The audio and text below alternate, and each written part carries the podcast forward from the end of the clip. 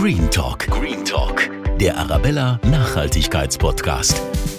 Herzlich willkommen zu unserem neuen Podcast Green Talk. Bei uns dreht sich alles ums Thema Nachhaltigkeit. Wir sprechen mit Menschen aus München und der Region, die selbst nachhaltig leben oder sich sogar beruflich mit diesem Thema auseinandersetzen. Heute haben wir eine Frau zu Gast, die seit drei Jahren so gut wie keinen Müll mehr produziert. Aline Pronnet aus Fürstenfeldbruck. Wenn ich aber frage, wie groß ist denn der Müll, sagt den deine Mama einmal die Woche rausbringen und sagt, die ist so groß. Dann sage ich, ja, meiner ist so klein. Wie sie es schafft, keinen Müll zu produzieren und wie ihr selbst Müll einsparen könnt, das erfahrt ihr jetzt. Green Talk. Hallo Aline, herzlich willkommen bei uns. Danke für die Einladung. Deine Entscheidung, müllfrei, also Zero Waste zu leben, war ja erstmal aus Faulheit. Erzähl doch mal, also was war da der genaue Grund? Zero Waste lebt man ja nicht von heute auf morgen und plastikfrei natürlich auch nicht oder erst recht nicht. Und bei mir hat sich damals so ergeben, dass ich 2010 ausgezogen bin. Auf einmal bringt nicht mehr Papa oder Mama den mhm. Müll zum Wertstoffhof, sondern auf einmal steht man selber mit diesem Müllproblem da. Und ich habe kein eigenes Auto, damals auch noch kein Lastenrad. Und da war es natürlich dann sechs Kilometer zum Wertstoffhof radeln und den Rucksack voll machen mit dem Plastikmüll ja, war irgendwie inakzeptabel. Das war einfach, da war ich tatsächlich, muss ich sagen, zu faul, um das zu machen. Hab's aber auch nicht übers Herz gebracht, meinen Müll in den Restmüll zu stopfen, also von klein auf gelernt zu trennen. Und dementsprechend musste das im eigenen Haushalt ja so weitergehen, selbstverständlich. Und dann kam eben die konsequente Überlegung eigentlich zu sagen, na ja, dann darf der Müll halt gar nicht erst in meinen Haushalt kommen. Und so ging es dann über Jahre, Schritt für Schritt weniger Plastik und dann auch weniger Müll im Allgemeinen. Wow, beeindruckend. Was ist denn für dich eigentlich Nachhaltigkeit? Na, ich würde sagen, es hat mehrere Dimensionen. Also zum einen die soziale Nachhaltigkeit, dass irgendwie jeder an dieser Gesellschaft gut teilhaben soll, jeder dabei sein soll. Zum einen natürlich auch die, ja, die wirtschaftlichen Aspekte, dass wir auch so wirtschaften, dass mehrere Generationen da auch gut weiterleben können, dass wir da auch eine sichere Basis schaffen. Und natürlich dann auch das ganze Ökologische, also alle Themen, die die Umwelt und Natur streifen. Und wie schaut's aus mit Zero Waste? Was bedeutet das eigentlich? Was darf ich und was darf ich nicht? Man darf im Prinzip alles, denn es ist keine Lebensphilosophie, die nur Verboten aufbaut, es ist für mich, würde ich sagen, auf jeden Fall ein Prozess. Zero Waste bedeutet, dass man Schritt für Schritt Dinge verändert im Leben, Neues dazulernt, das neue Gelernte eben mit dem bisherigen Wissen in Verbindung bringt und dadurch dann sagt, ach, wenn das so ist, hm, dann passt es nicht zu meinen Werten. Und wenn es nicht zu den eigenen Werten passt, dann kann man eben entscheiden, wie will ich weiterleben, wie will ich es zukünftig machen. Und das, was umsetzbar ist, mit der nötigen Infrastruktur, wie zum Beispiel einem Bauernmarkt oder einem Unverpacktladen oder eben Mobilität, Gesundheit, all diese Themen wirken damit rein. Es gibt da nicht diese eine Definition, die für jeden Menschen gleich ist. Da würde man sich, glaube ich, zu einfach machen mit dem Thema.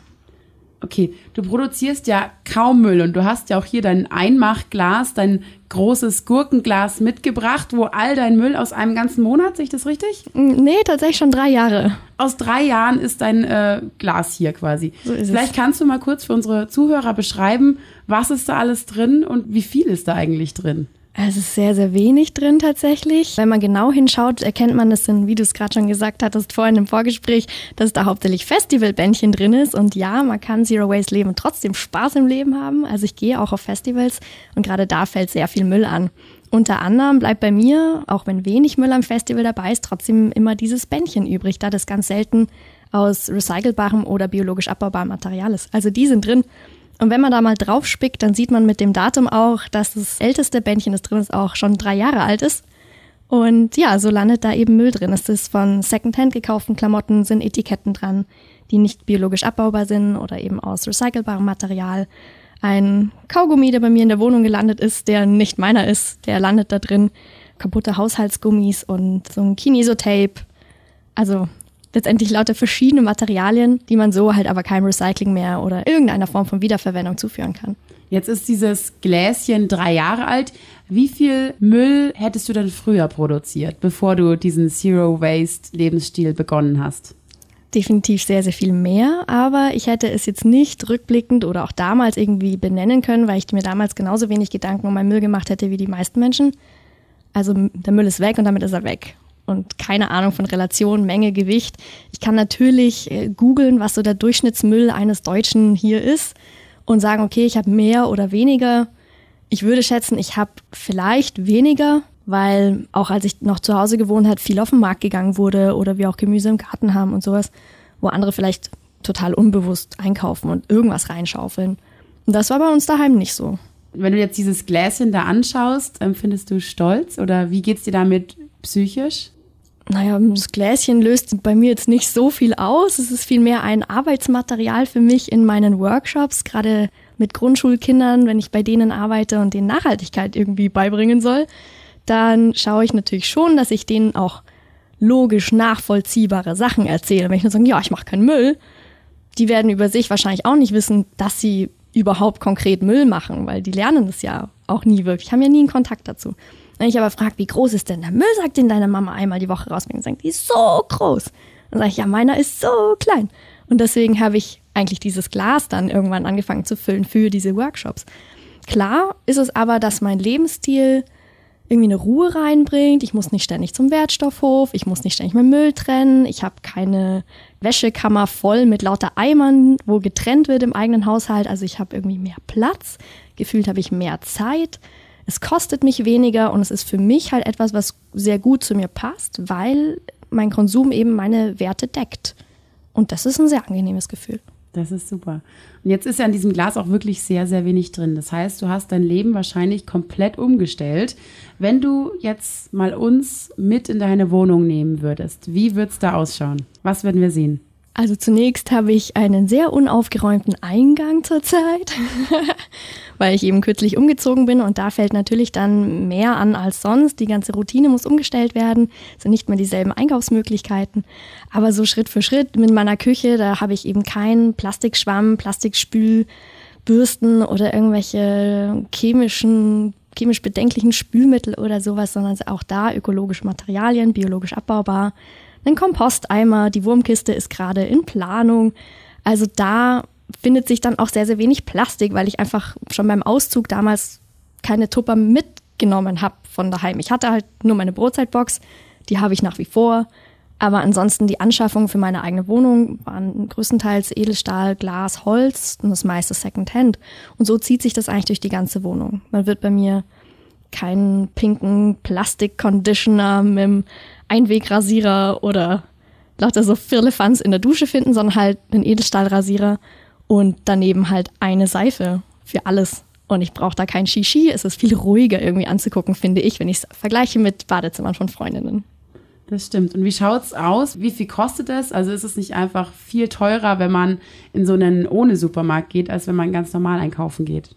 Ja, wenn man jetzt mal das ganz normal definiert, das wäre schon mal das Erste. Also wenn ich jetzt anschaue, in irgendeinen Billig-Discounter zu gehen und dort irgendwelches abgepacktes Fleisch von sonst wo zu kaufen, ist es natürlich günstiger. Ja, man legt weniger Euros auf den Tisch. Aber wirklich nachhaltig kann das ja so dann gar nicht sein. Also irgendwer zahlt ja den Preis, sei es jetzt auf gesundheitlicher Ebene, auf Umweltebene oder, oder, oder. Und wenn ich jetzt aber in einen verpackungsfreien Supermarkt gehe, der noch dazu größtenteils Bio-Lebensmittel anbietet, dann steigt da dementsprechend der Preis. Kann sein, ja. Dafür kaufe ich aber nur die Mengen, die ich wirklich brauche. Wenn ich ein Rezept ausprobiere, sagen wir mit einem Roggenmehl. Ich habe noch kein Roggenmehl, im Bioladen finde ich den nur im 5-Kilo-Sack. Da nehme ich halt 200 Gramm aus dem Silo, die, die ich brauche und mehr nicht. Und das kostet mich dadurch weniger. Durch den bewussten Konsum kauft man auch nur das, was man wirklich verbrauchen kann. Man hat keine Lebensmittelverschwendung, was ja quasi auch Geld in der Tonne ist. Und es ist, finde ich, zumindest für mich günstiger. Ich habe allerdings keinen Vier-Personen-Haushalt zu ernähren. Ich habe keinen Hund oder so, den, um den ich mich kümmern muss, sondern ich habe halt mich. Jetzt bin ich mit meinem Partner zusammengezogen und wir haben unseren Haushalt gut im Blick. Wir wissen, was wir essen, wie viel davon, wann und wie. Wir planen unseren Einkauf. Und es hört ja nicht bei Lebensmitteln auf, dieser Zero-Waste-Lebensstil, sondern auch gebrauchte Produkte, sei es das Fahrrad oder der Küchenmixer, total egal. Also auch da auf Gebrauchtes zu achten, bevor man was neu kauft, macht natürlich auch eine Preisfrage aus. Ist ja auch viel günstiger dadurch. Okay, wie schaut's aus? Du hast gesagt, du planst deine Einkäufe. Würdest du sagen, du investierst mehr Zeit als früher für diesen Lebensstil? Nicht unbedingt, da ich ohnehin Spaß am Kochen, am Backen habe oder am, am Rezepte ausprobieren, am Basteln im Allgemeinen. Und da habe ich ohnehin geplant. Also seit ich ausgezogen bin eigentlich und äh, selber gekocht habe und also auch daheim noch schon selber gekocht, aber da natürlich viel konkreter, viel unmittelbarer, da für mich selber irgendwie zuständig war und irgendwie willst du ja überleben. Und dann überlege ich mir halt schon, wann bin ich überhaupt zu Hause, wann habe ich vielleicht Gäste, wann steht eine Party an, was brauche ich.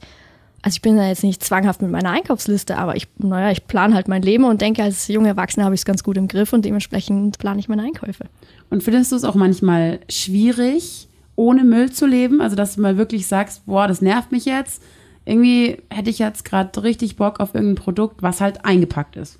Mir geht es vor allem im Urlaub so. Also wenn ich nicht in meiner Hut bin, wo ich weiß, da ist mein Laden mit den, den Produkten, das gibt's gerade saisonal. Wenn ich irgendwo anders bin und sei es nur bei meiner Oma in Frankreich, da ist alles eingepackt. Da gibt's keinen Unverpacktladen. Da gibt's einen Markt einmal die Woche, aber ja, da muss man halt erstmal hinfahren im Auto und da wird's natürlich schwierig. Also wenn die Infrastruktur nicht da ist, dann geht so ein Einkauf logischerweise auch nicht. Und gerade im Urlaub, wenn man sich dort auch nicht auskennt und gar nicht weiß, wie ist das hier eigentlich, dann ist es besonders schwierig, ja. Wie löst du das dann? Naja, vieles nimmt man dann in Kauf, wenn es nicht anders geht. Äh, wobei schon so ein, ich nenne es mal Zero-Waste-Tourismus bei mir inzwischen auch so entstanden ist. Wenn ich jetzt in Prag bin, dann google ich natürlich schon vorher unverpackt Prag oder sowas und schaue, was es dort vielleicht für Läden gibt, wo was die Community so macht und Leute auf der ganzen Welt kennenlernen zu können, die sich für Umweltschutz und Zero Waste einsetzen, ist ja auch was Schönes. Und da dann einfach in einer anderen Stadt zu lernen und zu entdecken, hat für mich etwas sehr, sehr Tolles. Ich empfinde es nicht als frustrierend oder so, wenn ich irgendwas jetzt nicht bekomme oder sowas. Okay. Und du lebst ja jetzt eigentlich schon fast ohne Müll, zumindest wenn ich mir jetzt das Gläschen hier auf unserem Tisch anschaue. Wie schaut es denn aus bei deinen Freunden und deiner Familie? Welches Feedback bekommst du da? Hast du die vielleicht auch schon umpolen können, auch anstecken können mit dieser Begeisterung, keinen Müll zu produzieren? Oder was sagen die zu dir? Eine der ersten Reaktionen, als ich mit meinen Eltern darüber geredet habe, über dieses Vorhaben, Plastik einzusparen, war dann von meinem Papa, oh nein, wirst du jetzt so eine, die mit Milchkännchen zum Bauern läuft? Das muss ich als Kind immer machen, richtig großes Trauma war ich ein bisschen überrascht. So, ja, stimmt eigentlich. Früher hat man das ja irgendwie so gemacht, was bei mir eher mehr noch was wachgerüttelt hat, als dass es mich schockiert hätte von meinem Vater oder so. Im Gegenteil. Sowohl meine Eltern, die meines Erachtens ohnehin schon auf Nachhaltigkeit achten und es eben da mein Bruder und mir die Werte mitgegeben haben, die fanden es eher spannend. Meine Mutter hat sich dann zum Geburtstag einen Beutel gewünscht, mit dem sie dann das Brot holen kann oder fragt mich Sachen für Rezepte. Wir machen beispielsweise gemeinsam unsere Gemüsebrühe aus frischem Gemüse anstatt halt da das Verpackte oder die Fackel da zu kaufen. Also da machen wir vieles gemeinsam inzwischen. Und Freunde haben es, finde ich, am Anfang gar nicht so wirklich mitbekommen. Es war vor allem so eine Situation, gemeinsam ein Trinken gehen und dann sage ich, ja, Gin Tonic bitte, aber ohne Strohhalm. Und dann wird geguckt und so, hä, wieso willst du keinen Strohhalm? Ja, ist Einwegplastik, ich habe es fünf Minuten drin und eigentlich brauche ich ihn nicht, dann sage ich lieber gleich, dass ich ihn nicht will. Und prompt hat der ganze Tisch dann auch ohne bestellt. Und so kam das nach und nach, dass nachgefragt wurde, Neugier da war und viele zum Beispiel auf feste Haarseife umgestellt haben, auf die Holzzahnbürste, bei mir daheim die Zahnputztabletten ausprobieren, sich inzwischen welche kaufen. Und so Schritt für Schritt hat sich doch einiges auch getan. Und die waren es letztendlich auch, die mich motiviert haben, mit meinem Blog anzufangen. Wie schaut's denn aus, wenn du Leuten begegnest, vielleicht auch im Freundeskreis, die sich nicht beschränken, die eben nicht darauf achten, wie viel Müll sie produzieren. Würdest du sagen, du kannst trotzdem mit dem befreundet sein oder was löst es in dir aus? Was sagst du zu denen? Ich kann schon mit denen befreundet sein. Ein dogmatischer Veganer kann wahrscheinlich auch mit einem Fleischesser befreundet sein. Und der, der eben keinen Müll macht, kann auch mit den anderen befreundet sein. Ich habe eher den Eindruck, dass alle, die ich kennengelernt habe, da sehr, sehr offene Menschen sind und auch gar nicht so belehren, Zeigefinger hoch sondern so wie ich das halt einfach hinnehmen. Jeder lebt, wie er will und jeder macht das, was er kann. Und so mache ich, so machen es die anderen vielleicht auch. Und vielleicht brauchen die noch ein bisschen, vielleicht werden die nie umstellen. Ja, klar kann man da befreundet sein. Es muss auch nicht jeder auf eine Menstruationstasse umsteigen, nur weil ich das tue. Also jede, jedem seins, klar. Okay. Und was macht ihr dann, wenn ihr zum Beispiel jetzt gemeinsam essen geht? Du hast schon gesagt, die Strohhalme weglassen. Gibt es da irgendwie noch was, das ihr von vornherein euch raussucht, in welche Restaurants ihr geht? Also ich probiere mit einer Freundin, gerade wenn ich sie in Berlin besuche, immer wieder mal die Zero Waste Cafés dort aus oder ein Dumpling-Restaurant, die mit Lebensmitteln, die sie von der Tonne retten, zum Beispiel die Füllung machen. Gerade da ist ja wurscht, wie es aussieht, ist ja eh in der Füllung. Und sowas dann schon, wobei das nicht mit allen Freunden so ist. Also wir haben da auch unsere Stammkneipen, die vielleicht nicht unbedingt drauf achten oder die danach erst durch Gespräche angefangen haben, was zu ändern. Also du gehst quasi zu diesen Restaurants und die sagen dann, ah ja, cool, du machst da eigentlich was richtig Gutes wie können wir was ändern? Oder wie machen die das? Ich denke nicht, dass es jedem Restaurant so auffällt, nur weil ich auf einmal kein Strohhalm will. Aber ja, also ich habe auch einen Kumpel, der hat in Fürstenfeldbruck eine Kneipe aufgemacht oder übernommen vor ein paar Jahren.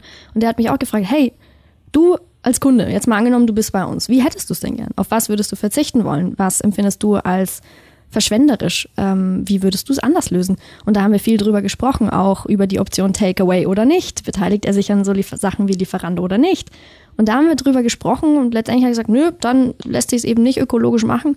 Nur dann gibt es halt keinen Lieferservice. Ist auch okay. Und äh, gerade die ganzen Sachen aus der Region und eben lokales Handwerk, wie zum Beispiel vom Bäcker für die Patties, den lokalen Metzger und so Sachen, da hat sich schon was getan, aber den kenne ich halt persönlich. Okay, jetzt hast du auch gesagt, deine Freunde haben dich ermutigt, Bloggerin zu werden. Erzähl uns doch mal ein bisschen was von deinem Blog. Was für Themen behandelst du da? Primär mal geht es um Zero Waste und am Anfang ging das damals 2015 los. Da hatte ich einen privaten Blog mit allen möglichen Fotos von Sonnenuntergängen und was man also postet. Ja, habe ich dann eben gekappt und habe dann eben nur noch diese Zero Waste Themen immer öfter gebracht, weil das auch das war, was Freunde eben damals am meisten gelesen haben eins meiner ersten Rezepte war, so ein Mandelmilch selber zu machen. Es muss gar nicht aus dem Tetrapack sein, du kannst es halt auch einfach selber machen mit Wasser und Mandeln, so, so einfach ist es. Oder wie mache ich Frischkäse selber und so Themen. Davor waren halt Backrezepte auch mit in meinem Blog, die, wenn sie nicht Zero Waste waren, dann habe ich die auch über Bord geworfen und habe geschaut, wie kriege ich denn das Zero Waste? Und so hat sich nach und nach entwickelt, dass es nicht nur Freunde gelesen haben, denen ich halt den Link geschickt habe, sondern Leute, die ich gar nicht kenne. Und dann macht deine Statistik auf einmal so einen Bogen nach oben und denkst so, oh, Leute in der Schweiz lesen das. Ich sollte vielleicht mal schönere Fotos machen. Und so kam eigentlich eins zum anderen.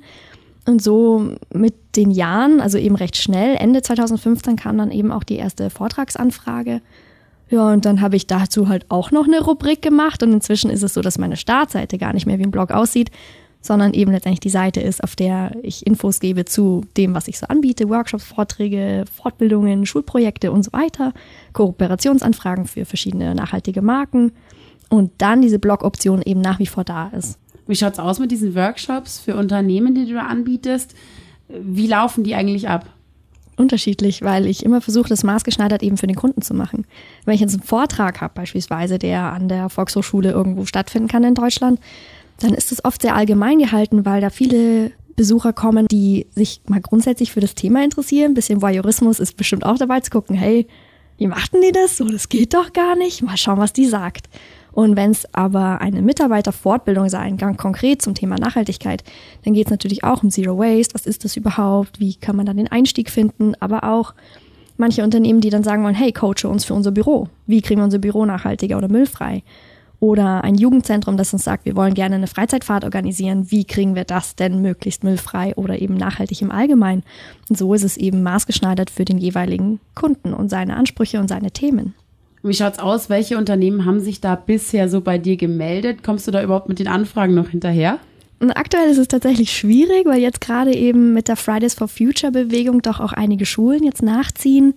Also das richtig Schöne ist, dass ich richtig viele Anfragen zurzeit bekomme zum neuen Schuljahr jetzt in Bayern, die mich fragen, ob ich nicht als Strafarbeit für die Fridays for Future Kids, die eben auf die Straße gehen und eben Schule schwänzen, die müssen eine Strafe letztendlich absitzen und es ist dann dort kein Nachsitzen, sondern die müssen zum Beispiel einen Klimatag für die gesamte Schule organisieren. Und da soll ich als Referentin kommen. Und das ist zurzeit durchs neue Schuljahr richtig stark dabei. Die SMV ist neu gewählt, die, die Schülersprecher fragen mich an, die Lehrer fragen an, die planen ihre Projekttage, da tut sich viel. Und ansonsten für Unternehmen ist es vor allem im Herbst, dann ein bisschen später oder dann im Frühjahr die meiste Zeit, ja. Was kann man denn jetzt konkret im Unternehmen anders machen, um nachhaltiger da zu arbeiten?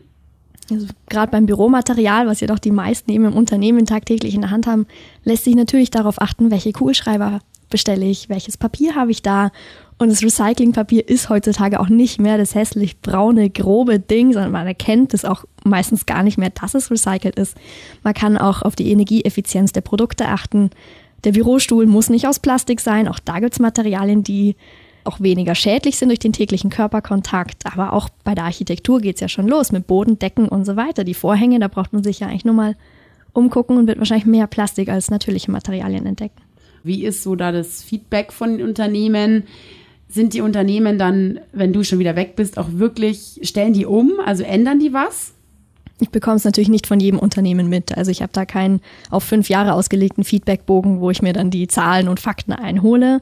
Aber natürlich bleibe ich mit vielen, gerade über Social Media, über Instagram in Kontakt. Also viele fangen an, mir zu folgen und berichten mir dann auch gerne, wenn sie sagen, hey, guck mal, wir haben jetzt hauptsächlich Bleistifte und Spitzen in den Komposteimer, den wir auch neu eingeführt haben und haben nicht mehr den Kuli. Und das sind schon Erfolgserlebnisse im Alltag, die natürlich dazu motivieren können, noch mehr umzustellen, gerade im privaten Haushalt, nicht nur im Büro. Aber ansonsten kann ich natürlich nicht sagen, okay, dieses und jenes Unternehmen hat 95 Prozent des Vortrags umsetzen können oder nicht. So transparent ist die Rückmeldung leider bisher nicht. Okay, schaust du auch nachher mal irgendwie vorbei oder so bei denen? Ja, kann ja nicht in jedes Unternehmen einfach so reinlaufen und mal Hallo sagen. ja, also wenn es sich ergibt, natürlich, klar. Also es passiert auch immer wieder, also gerade Landratsamt München war ich auch immer wieder zu Veranstaltungen da. Man sieht sich wieder, man tauscht sich aus und da ist natürlich sehr, sehr spannend zu sehen, was gibt es für eine Entwicklung und was tut sich.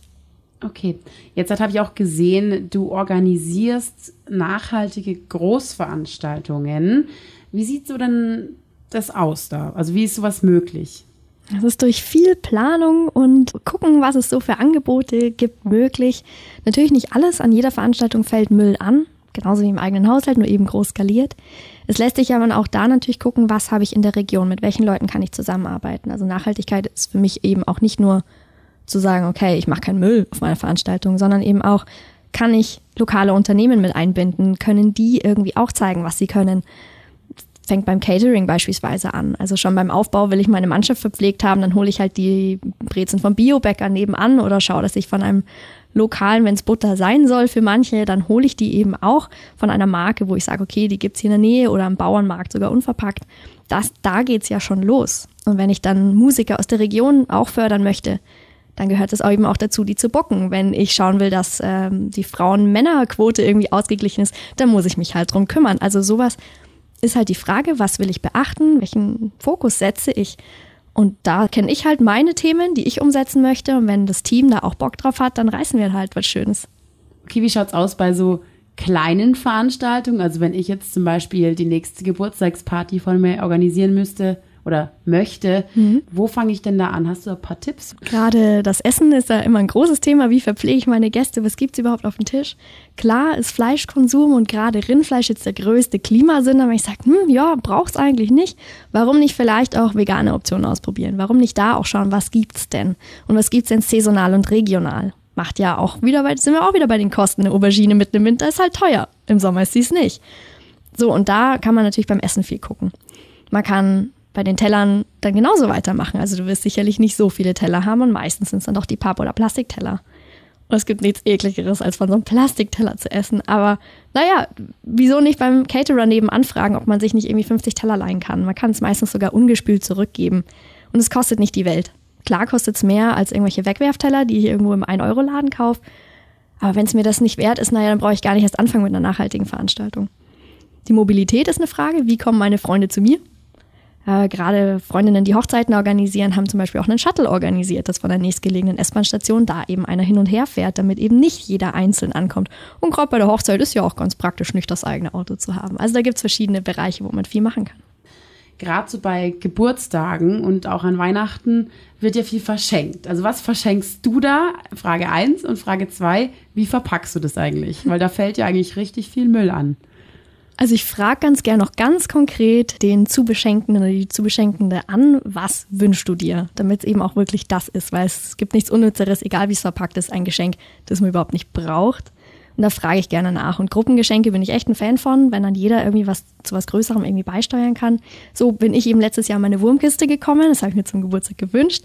Und die war einfach nur in Holz verpackt. Und genauso schaue ich, dass ich dann selber, wenn es Verpackung sein soll, dass ich auch da nachhaltige Materialien habe, vielleicht sogar auch Geschenkpapier wiederverwende.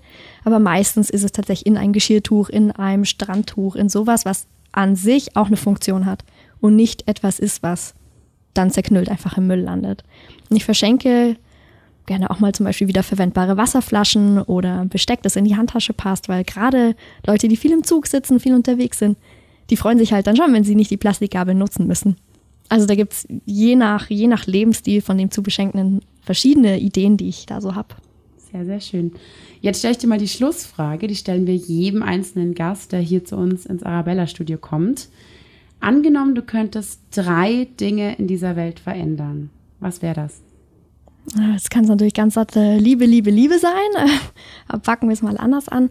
Als im einen Rücksichtnahme ist so ein Punkt, wenn jeder ein bisschen mehr darauf achten würde, was er so anstellt, dann hätten wir eigentlich viele wichtige Punkte im Leben schon gebongt.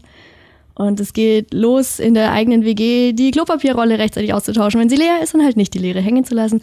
Und im großen Sinne eben auch, räum das, räum deinen eigenen Dreck weg, heb auf, was du kannst. Und, und schau, dass wir ein positiveres Miteinander haben. Und dadurch würden sich die anderen Punkte auch noch ergeben. Also es wäre weniger Müll, es wäre weniger Zoff, es wären eigentlich weniger Probleme dadurch, die eben in allen möglichen nachhaltigen Bereichen wichtig sind. Okay, dann danke ich dir. Dankeschön, dass du heute bei uns warst. Danke für die Einladung. Und ich wünsche dir noch ganz, ganz, ganz viel Erfolg, auch bei deinen Vorträgen, Workshops und hoffe, dass du noch viele weitere Menschen überzeugen kannst, diesen Zero Waste Lebensstil weiter zu verfolgen. Dankeschön und ich freue mich auf die anderen Gäste in eurem Podcast. Green Talk. Schreibt uns gerne über die Radio Arabella München Facebook-Seite oder bei Instagram. Wie hat euch die Folge gefallen? Was haltet ihr von Zero Waste? Und habt ihr das schon mal ausprobiert? Wir freuen uns immer über eure Nachrichten. Bis zum nächsten Green Talk.